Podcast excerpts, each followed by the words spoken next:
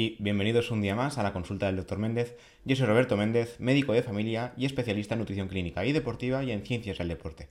Como ya sabéis, aquí hablamos sobre nutrición, sobre medicina, sobre deporte o sobre una mezcla de tantas. Hoy, antes de empezar, como siempre, os recuerdo la Academia Nutricado, cursos de nutrición y deporte.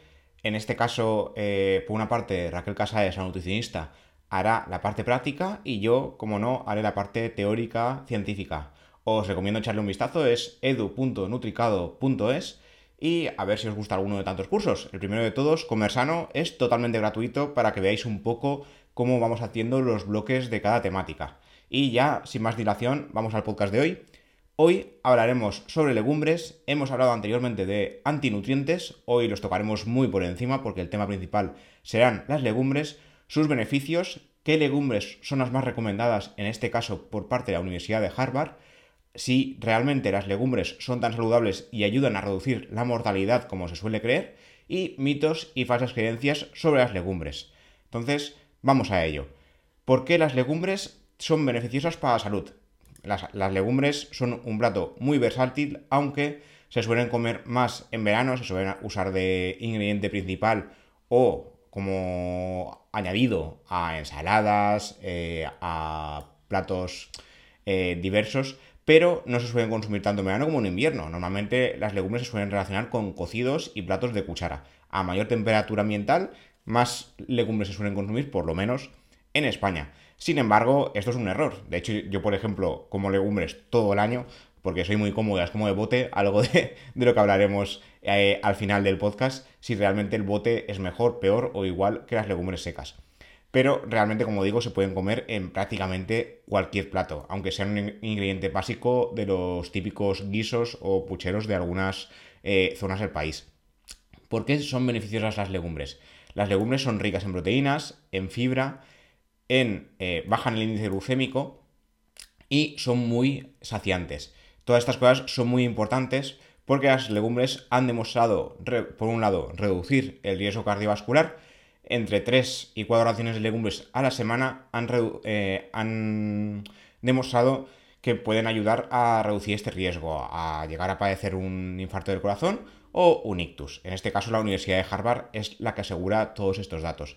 Pero ojo, debemos prescindir de los ingredientes que solemos añadir a los platos tipo guiso. Normalmente en España, como ya sabréis, es muy típico hacer guisos de garbanzos o lentejas con chorizo. Pues el chorizo no es una buena idea porque es una carne procesada y aumenta el riesgo cardiovascular. Entonces nos cargamos el beneficio de las legumbres. Así que cuidado con esto, que más de uno dirá, ay, es que las lentejas, claro, las lentejas depende de, si le ponemos la morcilla o panceta a dichas lentejas. Si hacemos una ensalada de lentejas con tomate, le ponemos un pelín de arroz, sin pasarse que las legumbres también son ricas en carbohidratos, y le ponemos eh, carnes sanas, véase pollo, pavo, carnes magras y sobre todo de ave, pues el riesgo cardiovascular se mantiene como toca. Pero si le ponemos chorizo panceta, pues no. Luego, por otro lado, las legumbres también se han relacionado con una reducción del colesterol, en este caso del colesterol LDL. las legumbres no solo no contribuyen a aumentar el colesterol sanguíneo, sino que lo reducen y apenas contienen grasas, la mayoría de ellas insaturadas. Además, tienen la capacidad eh, intrínseca de rebajar eh, las legumbres como tal los niveles de colesterol LDL sanguíneo. Esto también se, junto a diversos componentes que contienen las legumbres, la fibra que contienen también ayuda a reducir este colesterol. Por otro lado, junto con el tema este que comentábamos de la fibra y la saciedad de las legumbres, también se ha demostrado que su consumo previene la obesidad. Es cierto que las legumbres son alimentos muy energéticos, pero normalmente en seco. Cuando comemos legumbres solemos hacerlo ya eh, en cocido y eso implica que tiene una gran cantidad de agua y menor cantidad de calorías. Las lentejas, las alubias y los garbanzos en seco contienen unas 350 calorías por cada 100 gramos, pero son altamente nutritivas en general, contienen muchos tipos de nutrientes y ya digo, normalmente no nos comemos 100 gramos de, lentejas o de garbanzos en seco, sino que lo hacemos en cocido, con lo cual eh, su valor calórico, su densidad calórica se reduce, obviamente. Luego, eh, además, como digo, contienen mucha fibra, que esto contribuye a saciedad y contribuye a una menor densidad energética. También tienen un bajo índice glucémico, algo que también contribuye a la prevención de la obesidad y también de la diabetes, y aunque más de la mitad de su composición esté formada por hidratos de carbono. Este macronutriente es una gran fuerte de energía, pero se ha demonizado mucho en los últimos años. De hecho, ya están saliendo estudios antiguos y nuevos. Digo que están saliendo porque ya hay muchos expertos volviendo a recordar que esto se ha estudiado anteriormente, que lo que dice es que los carbohidratos como tal no son el problema, sino la gran densidad calórica de toda nuestra alimentación. Es decir, podríamos basar nuestra alimentación solo en carbohidratos, de hecho hay culturas antiguas que lo hacían y no engordaban, porque no llegaban al superávit calórico y además hacían bastante ejercicio, con lo cual no es que el problema sea los carbohidratos, sino el tipo de carbohidrato ultraprocesado o refinado y que además lo consumimos en gran cantidad, más de la que nuestro cuerpo necesita. Entonces, el tema este de que los carbohidratos son el problema es muy erróneo. Luego, eh, los hidratos de carbono de las legumbres, como digo, tienen un bajo índice glucémico que implica que se absorben de manera lenta. Entonces, el pico de glucemia sanguínea y el pico de insulina secundario no se producen de forma tan abrupta como se llevan en otros alimentos, como digo, carbohidratos refinados. El típico arroz blanco sería eh, la contraposición de las legumbres. Y finalmente tenemos el tema de las proteínas. Las legumbres son un alimento muy rico en proteínas vegetales. De hecho, son la base de la alimentación vegetariana y vegana. Eh, alrededor del 20% de su composición son proteínas. Es un porcentaje similar a varios tipos de carne de animales y sobre todo superior al huevo. Con lo cual, las legumbres son una buena opción para consumir proteína vegetal. Las proteínas de las legumbres no son completas en sí mismas, no son como las carnes que contienen todos los aminoácidos esenciales, pero eso no es un problema. Simplemente se mezclan con algún tipo de cereal y ya tenemos todas, eh, todos los aminoácidos esenciales que toca. Yo creo que ahí eh, se suele hablar mucho de que no, es que a las legumbres les falta... A ver, se combinan y sin más, que de hecho es lo que hacemos en una alimentación donde también existe carne. A pesar de que la carne contenga eh, proteína completa, la mezclamos con otros productos. Entonces, no creo que sea un problema eh, mezclar legumbres con algún tipo de cereal durante el día. No hace falta ni siquiera que sea en el mismo plato. Luego, por otro lado, tenemos la Universidad de Harvard, que ha abogado mucho por el consumo de legumbres y sobre todo por las cuatro o cinco cosas que acabamos de comentar. Como dice la Universidad de Harvard, esto lo dice literalmente en su página web, una dieta alta en legumbres se ha relacionado con un menor riesgo de desarrollar obesidad, diabetes, hipertensión, hipercolesterolemia enfermedades cardíacas e isquémicas. Con lo cual, hemos repasado en un momento todo lo que acabo de decir hasta el momento. Y la Universidad de Harvard eh, hace relativamente poco también empezó a ponerlo en su página web. Además, ya tienen muchos estudios que así lo corroboran. Os voy a hablar de un par de ellos para no enrollarme mucho. Está eh, uno que se publicó en el European Journal of Clinical Nutrition y otro en el Nutrition Metabolism and Cardiovascular Disease. el primero, 100 personas con diabetes tipo 2 que consumieron una ración diaria de legumbres durante tres meses, perdieron casi 3 kilos de media y mejoraron sus niveles de azúcar, de tensión, colesterol y, de, y como he comentado antes, de, peso en general. En el segundo, los investigadores cotejaron los resultados de hasta 10 estudios, hicieron una revisión, con un total de 250 participantes que tomaban entre media y una taza de legumbres diaria. Una taza eh, equivale más o menos a 100-120 gramos, Es una, medida eh, americana. En este caso lo hicieron durante tres semanas y comprobaron que sus niveles de colesterol habían descendido y ninguno necesitaba medicación. Por otro lado, tenemos las cuatro legumbres que recomienda la Universidad de Harvard. Eh, no os voy a decir en orden de la mejor a la peor, que de hecho algunos ya hablan de que la mejor, la más completa, serían las alubias, seguidas de los garbanzos y estaría la soja. Esas tres serían las, las, mejores, entre comillas, que recomiendan los expertos. Yo soy más fan de los garbanzos, de hecho es el primero que vamos a comentar. Y las lentejas guisantes también me gustan, pero eso ya depende de gustos. Los garbanzos eh, son bastante conocidos en España, se consumen mucho y están de moda últimamente. Últimamente me refiero a los 10 últimos años, ¿vale? Véase, en medicina los 10 años últimos es moderno. Esta legumbre vuelve a estar eh, de moda, como digo, los últimos años por el tema del humus. El humus eh, se basa en garbanzos junto a tahini. Entonces, Ahora se consumen bastantes más garbanzos, pero no en forma de eh, legumbre entera, sino en forma de humus. Son unas legumbres más energéticas, 370 calorías por cada 100 gramos, pero como digo, esto es en seco. Son ricos en fibra y proteínas, 15% de fibra y 19% de proteínas. También contienen una gran cantidad de hidratos de carbono, pero también tienen un bajo índice glucémico, como hemos comentado. De hecho, ayudan a mantener bien el nivel de glucemia sanguínea. Los guisantes, aunque muchas veces se suele pensar que son verduras, de hecho yo me os añado a, a los platos como si fuera un añadido de verdura, no lo son porque a pesar de que tienen un color verde y suelen añadirse en las menestras, en realidad son una legumbre. Sin embargo, desde el punto de vista nutricional, se diferencian mucho por su gran proporción de agua y su menor densidad calórica y nutricional. De hecho, los guisantes son un alimento muy saludable, muy saciante y apenas contienen 80 calorías por cada 100 gramos. Cerca del 8% de su composición es fibra y 5% proteínas. Como veis, es más bajo que una legumbre normal, normal entre comillas, como sería el garbanzo. Las alubias, que son las protagonistas de las típicas fabadas, yo creo que mi vida he probado una fabada, porque ya cuando veía lo típico que le ponían chorizo, no sé qué, ya me, me empezaba a doler un poco el estómago.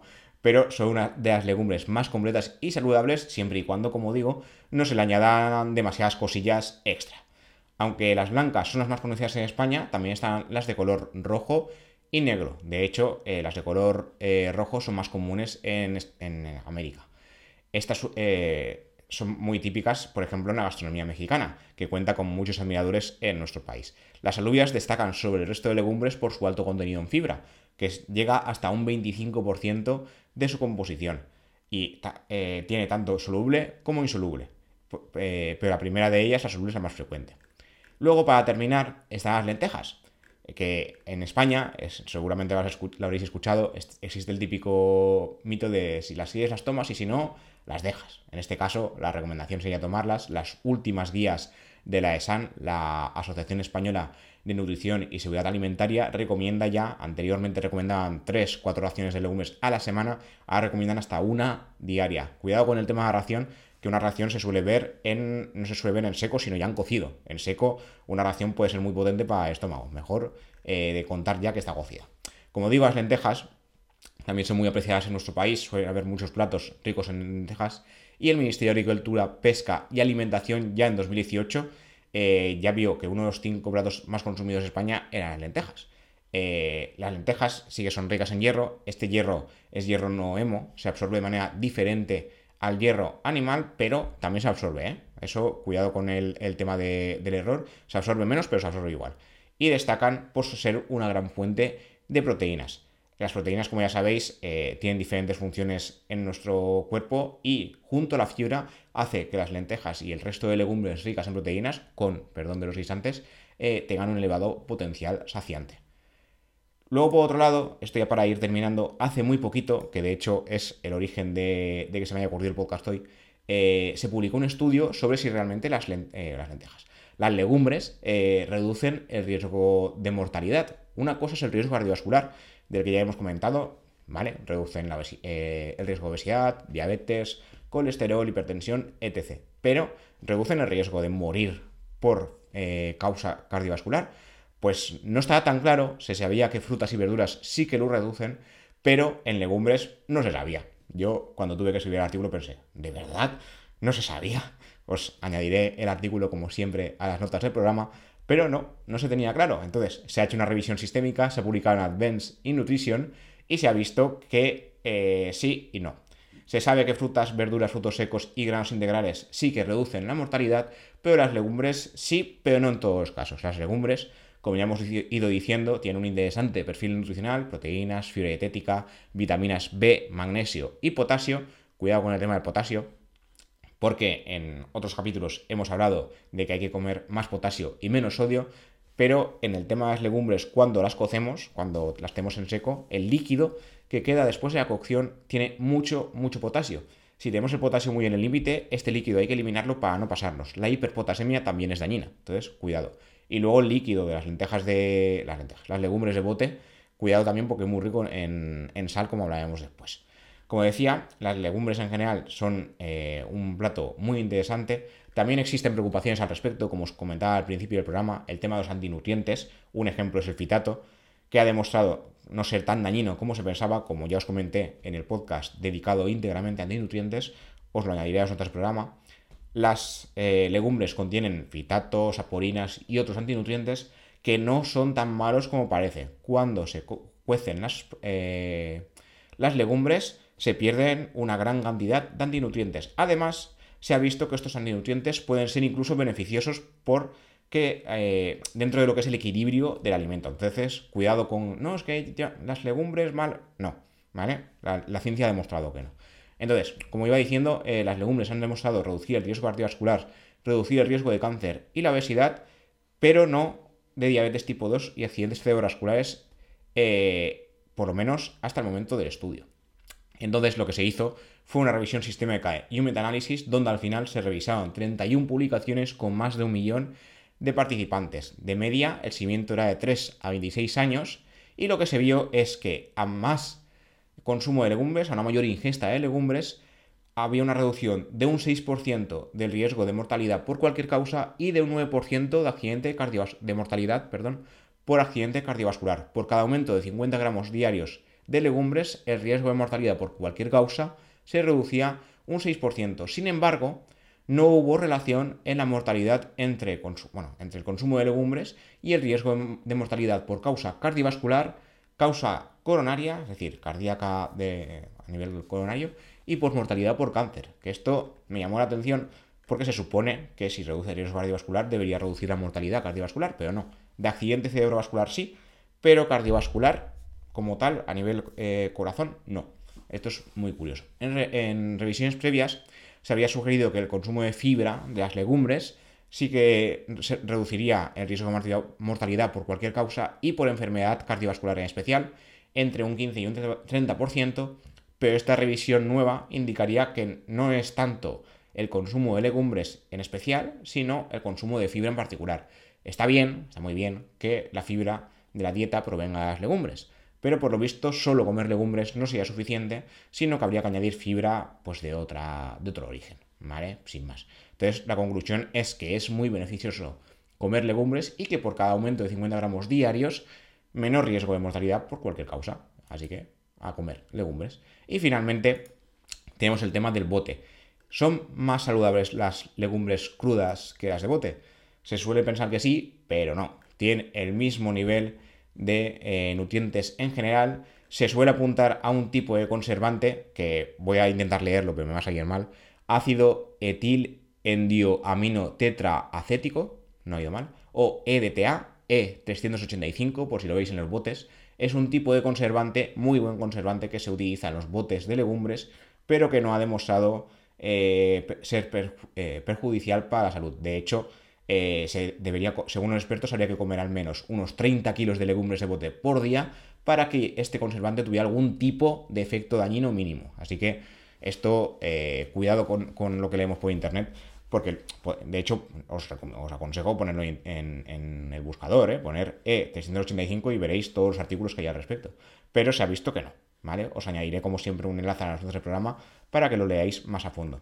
Luego también la única diferencia, porque ya os digo, los, eh, los expertos en el tema dicen que la calidad nutricional es casi idéntica, pero lo que sí que se ha visto es que el líquido que contienen los botes de conservante eh, contiene mucha sal. ¿Vale? Entonces, el líquido no, eh, es, completamente seguro, quiero decir, podemos comernos el líquido del bote de garbanzos, lentejas, etc. Pero si vamos justitos con el tema de hipertensión, habría que se recomienda limpiar las, legumbres en cuestión para que la sal no nos afecte a la tensión. Entonces, si vamos eh, justitos, comer legumbres bien, el líquido del bote de legumbres, mal, mejor limpiarlo todo lo posible. Y nada, esto es todo lo que os quería contar por hoy. Ya me había dado cuenta de que había hablado de antinutrientes y justamente de legumbres en especial, pues no, habíamos em-, empezado la casa por el tejado. Como siempre, gracias por escuchar, gracias por estar ahí. Podéis ver esto en YouTube o escucharlo en Spotify, iVoox, Google Podcast, Amazon Music, Apple Podcast o la plataforma que utilicéis. Como siempre, gracias por los comentarios, gracias por escuchar y nos vemos, nos escuchamos en el siguiente episodio. Hasta la próxima.